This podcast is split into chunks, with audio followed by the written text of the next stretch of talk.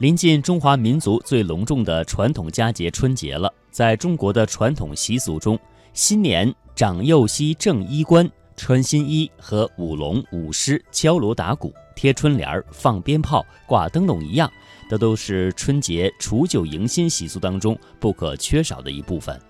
上海市非遗保护协会会长高春明说：“中华民族是礼仪之邦，在古代。”场合不同，服装就不同。人们宁穿破不穿错。古代服装分吉服、常服、便服和丧服。吉服就是逢年过节才会穿的衣服，百姓平时穿的衣服以棉麻为主，过年则选绫罗绸缎。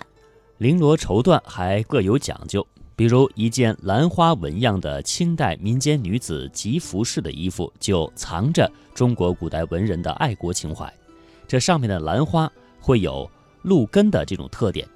元代元取代宋之后，让文人感到自己没有国家、没有土地了，没有土，兰花只能把根给露出来，表达一种对故土的留恋，也带有一种爱国的情怀。这种兰花纹样在清代又流行了起来。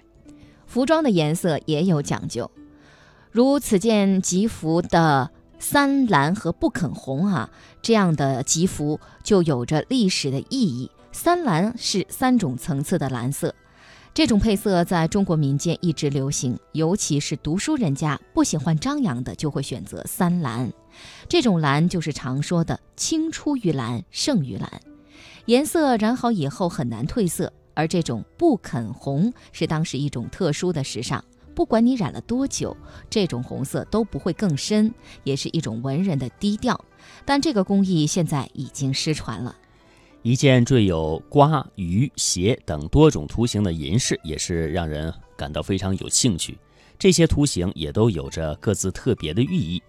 瓜和鱼在古代象征着多子，两个鞋子合在一起，谐音就是和谐，寓意着夫妻和谐、家庭和谐。尺、算盘、剪刀都是古代的一些生活用品。古代有文化的家庭还比较会多用一些渔樵耕读，是属于接地气的一种纹饰。